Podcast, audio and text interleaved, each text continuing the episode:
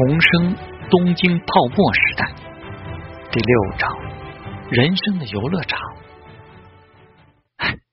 你也是参加说明会的同学吗？妹子总算搞清楚情况了，眼睛睁得大大的。是啊，陶之命脸皮厚的很。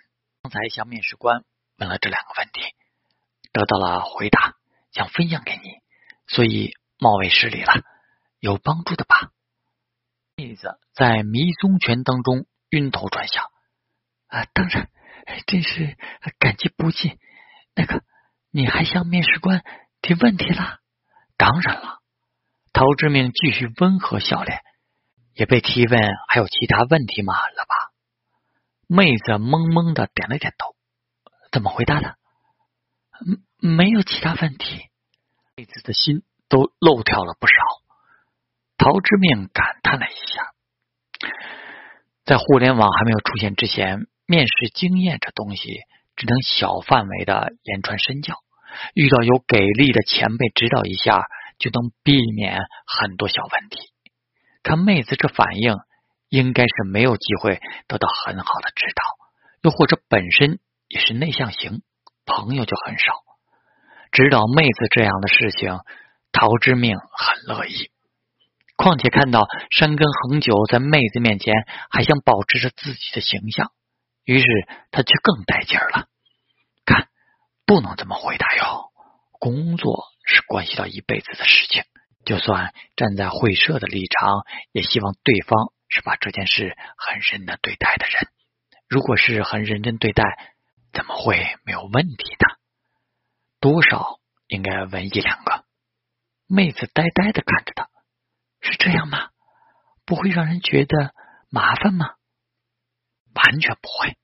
陶之命很肯定的摇头，然后又温柔一笑。当然要问的明确，向对方传达出我对这份工作很在意，最关心的是这个明确的问题。这个样子是这样啊？妹子受益匪浅的样子，然后鞠躬点头。真是太感谢了。啊，不用客气。山根恒久全程在一旁听着，没想到揭穿这家伙也是应聘者之后，完全没有破坏掉这妹子心目中的形象的样子，反而好像更正面了。虽然他说的很有道理，但是愚蠢的妹子，哎，这都不懂。问题是陶大郎怎么这么能说会道了？山根恒久终于放弃了，沉着脸走开了。那个陶军，你们是朋友吗？妹子小心翼翼的问。啊，这是一个学校的同学，关系并不好。陶之命看到职业杨介回来了，伸手挥了挥。哎，这是我的朋友，职业杨介。职业杨介走过去，满眼不解。一回来，看见陶之命在跟妹子愉快的聊天，那吃惊不小。妹子就主动鞠躬介绍了：“初次见面，我叫冲田京子。”啊，呃，初次见面。说完这个，职业杨介就憋不住别的屁来。陶之命怀疑他有妹子社恐症，一问之下，这个冲田京子是千叶大学的。陶之命感慨道。金田将非常有进取心呐！趁春假专门来到东京来寻找合适的工作吗？东京还是参加完说明会就回去？那个，我住在同学家里，准备好好的拿到内定。冲田京子干劲满满的样子，哎，一定可以的，干巴的！谢谢。冲田京子看了看他们两人，那个。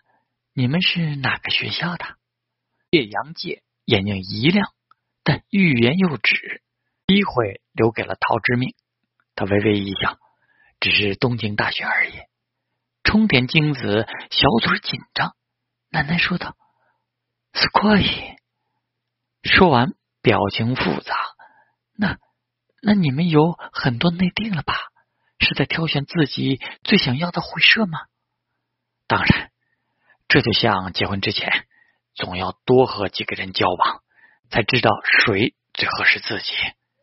陶之明话锋一转，就笑起来问：“金子酱有男朋友吗？”啊！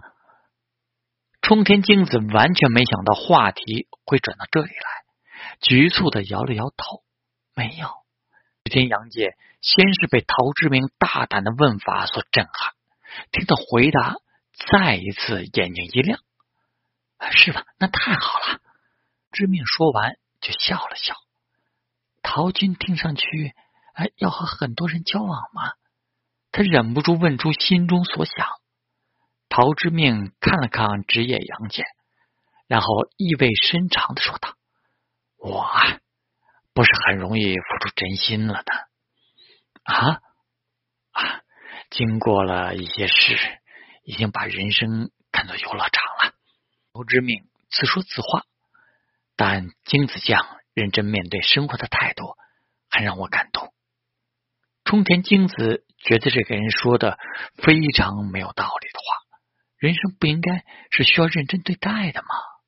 但不知道为什么，总结的他说的这番话的时候，腔调有种让人非常幸福的感觉。叶阳界忍不住了，陶军刚刚失恋，失礼了，镜子姐，啊，还。请不要在意啊！连金子吃了一惊，面后的感慨吗？陶之命呵呵笑了起来。今天出门了，到了这群面孔鲜活的人当中，确实产生了局外人的感觉。不是自己熟悉的国度，不是自己亲身经历过的历史，这不就像个游乐场吗？没有任何束缚，孑然一身。他说的。都是实话。这繁华的东京和此后的人生，真的让人有一种游乐场的感觉。陶之命有点希望这个说明会能快点结束，他要去寻找真实感觉。从职业杨介开口之后，他就话多了一些，和冲田京子聊起来。陶之命反而安静了很多，静静的。想着自己的事，他这副姿态和之前浑然不同。冲天京子反而多看了他几眼。陶之命察觉到了，大概主要是因为东大加脸帅的双重效应。可惜中午被友和招待完一餐挺有档次的自助餐之后，冲田京子就被告知又进入下午的最终轮。看他眼眶红红的，接过一个装有马车费的纸袋子，陶之明问道：“号码要到了吗？”“嗯，没没，刚认识，怎么好？”直野杨健的模样让陶之明非常无语。从他的反应中，陶之明更直观的感受到了大郎同学以前有多木讷呆板。物以类聚，人以群分嘛。陶之命干脆的走了过去，人事担当说道：“失礼了，想跟朋友告个别。”早就被叮嘱过，人事担当只笑了一笑：“当然可以在社长的面试前回到会议室就行。”陶军，冲田京子没想到他会回来，低下头，有点自卑。只能够早点听陶军的建议，也许就不会失败了。继续努力。陶之命安慰道：“我相信你，如果可以的话，能告诉我你的电话号码吗？”“哎，我住在朋友家，没关系啊。我跟职业军有金子酱的朋友，这样不刚好四个人吗？可以认识一下。我在东京其实没有多少朋友。”冲田京子很不相信：“怎么会呢？陶军这样。”他马上就停住了口，像是不知道该怎么表达。那告诉金子酱我家的电话吧，有找工作方面的事也可以与我联系。他给了冲田京子一个台阶下，这下冲田京子果然鞠个躬，记下了他的电话。陶之命这才和他再见，回到了职业杨介的身边。呃呃，问到了吗？